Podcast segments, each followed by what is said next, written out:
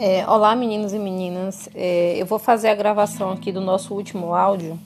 Esse, esse áudio vai ser um pouco mais extenso, né? Eu realmente estava pensando em dividir, mas eu já vi aqui que não, não, não, não está funcionando. eu acabo que os áudios ficam realmente bem, bem longos, né? É, esse é um momento da política brasileira que é muito denso, né? É uma pena que a gente esteja estudando nesse momento assim à distância, porque realmente é um momento que levanta muitas discussões, né? É, discussões relacionadas ao nosso cotidiano mesmo.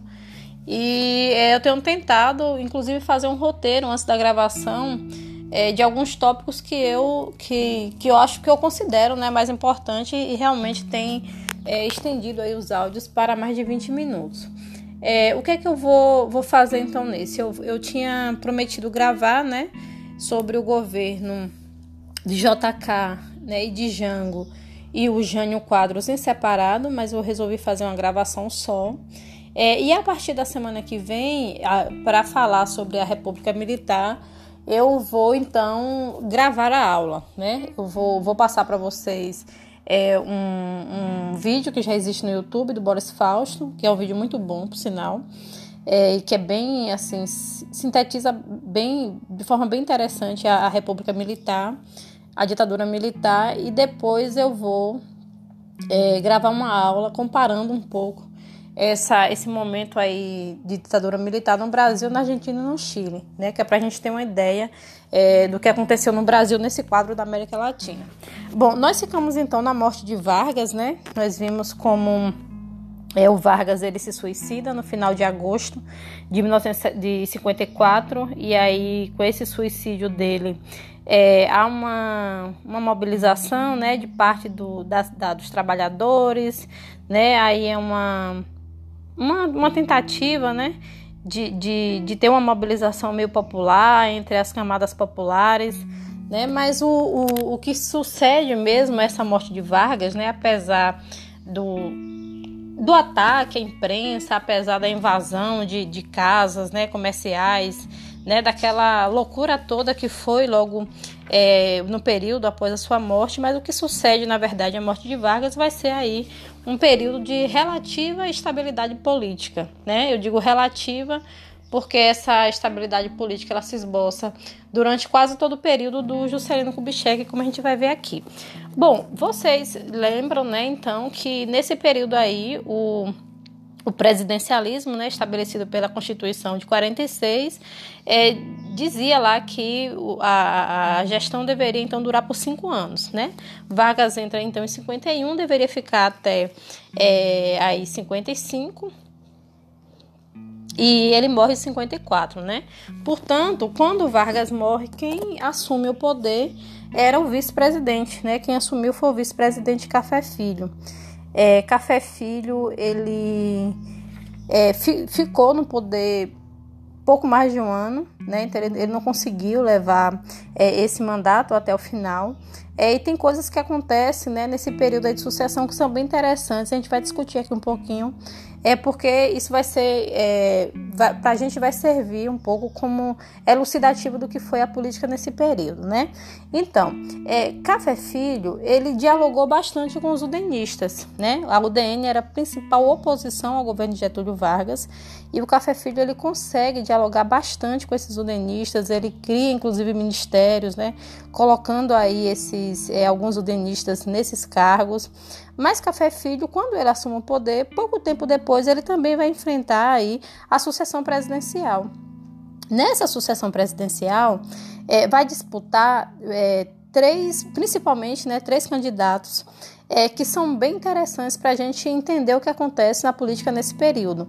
O JK, o JK que disputava por uma coligação entre o PSD, que era o Partido Social Democrático, e o PTB, que era o Partido Trabalhista, o Ademar de Barros, que não estava é, disputando por nenhuma legenda, né, assim em particular, e o Juarez Távora, que disputava pela UDN. Eu não sei aí se vocês lembram, mas o Juarez Távora é uma figura bem importante lá na Revolução de 1930.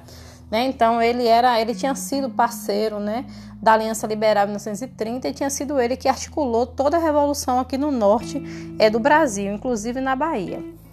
É, inclusive com os coronéis da região da Chapada Diamantina, também tem um pouco aí dessa articulação, né, através de cartas e telegramas naquele período ali pelo Juarez Távora.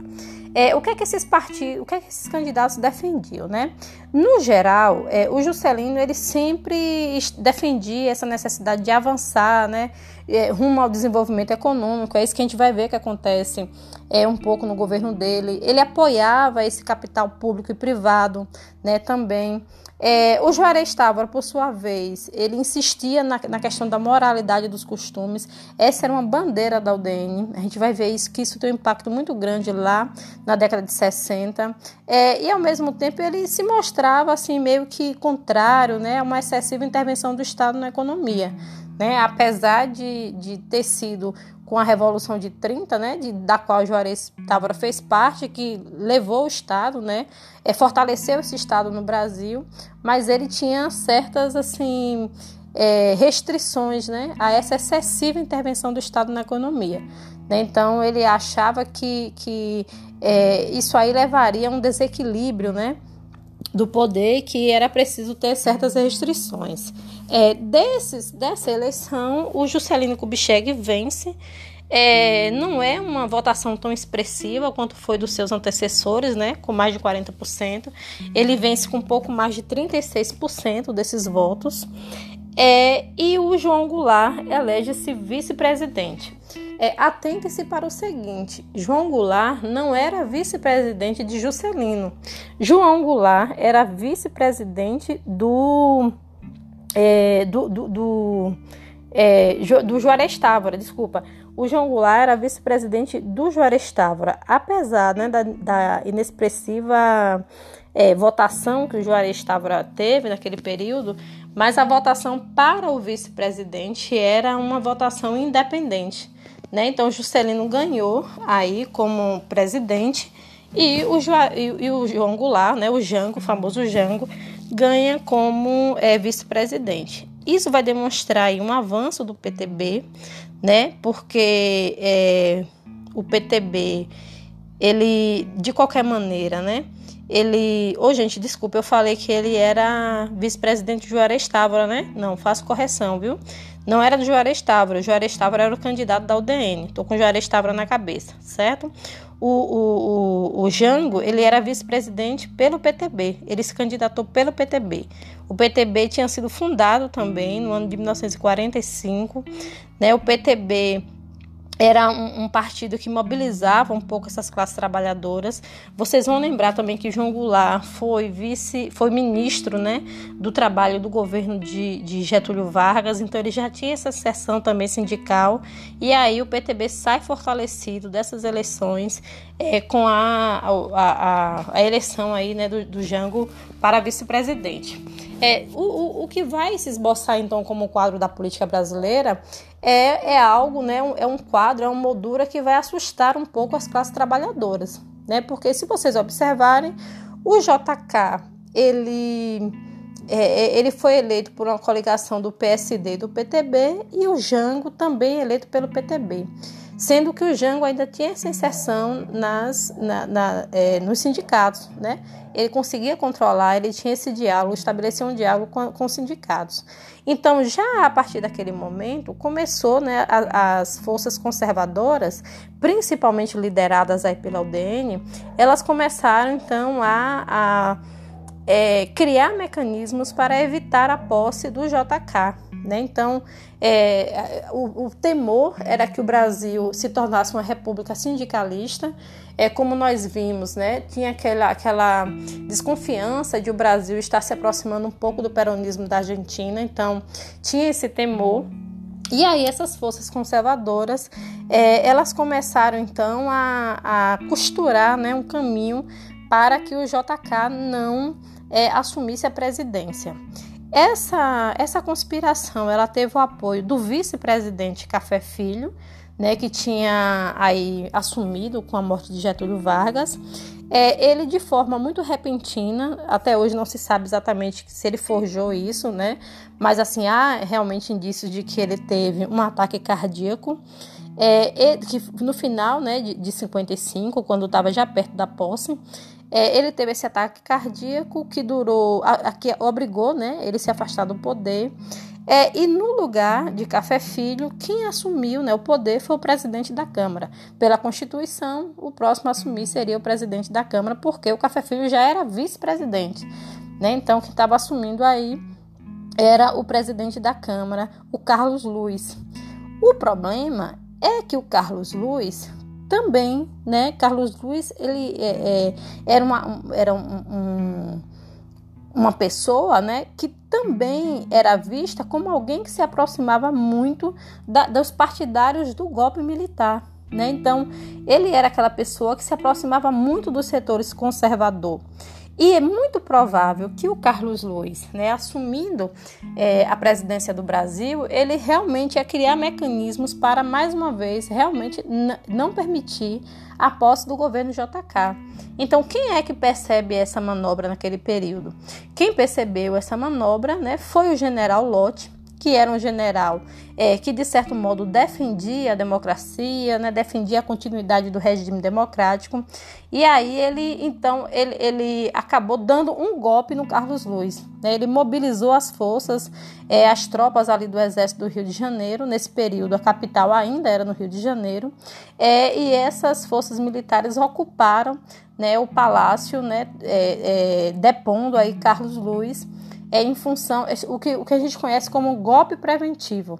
Né? O golpe foi dado a, a Carlos Luiz, né? Carlos Luiz foi deposto é, e em lugar de Carlos Luiz assumiu então o presidente do Senado, Nereu Ramos. Então, observa, do final de 55, de 54 para 55, o que é que nós temos aí no nosso país? Nós temos agosto de 54, a morte de Getúlio, é, novembro de 55, é o afastamento de Café Filho, que era o vice-presidente de Getúlio. No mesmo mês de novembro de 55, nós temos aí né, a assunção da, da, da, da, é, da presidência da República pelo, pelo presidente da Câmara, Carlos Luiz. Depois nós temos um golpe, né, que depõe Carlos Luiz e leva ao poder Nereu Ramos. Quando Nereu Ramos é, chega ao poder, ele garante então que essa posse do JK seria feita é, com a maior tranquilidade. É, nesse período aí, o Café Filho se diz recuperado, tenta voltar ao poder, mas ele é impedido, né? E o Café Filho fica então aí no poder, ele acaba pedindo né, que o Congresso de, de, é, decrete um estado de sítio. Esse estado de sítio é pro, prorrogado de novembro para dezembro, de dezembro para janeiro, de modo que no dia 31 de janeiro de 1956 o JK ele toma posse né, do governo de forma tranquila.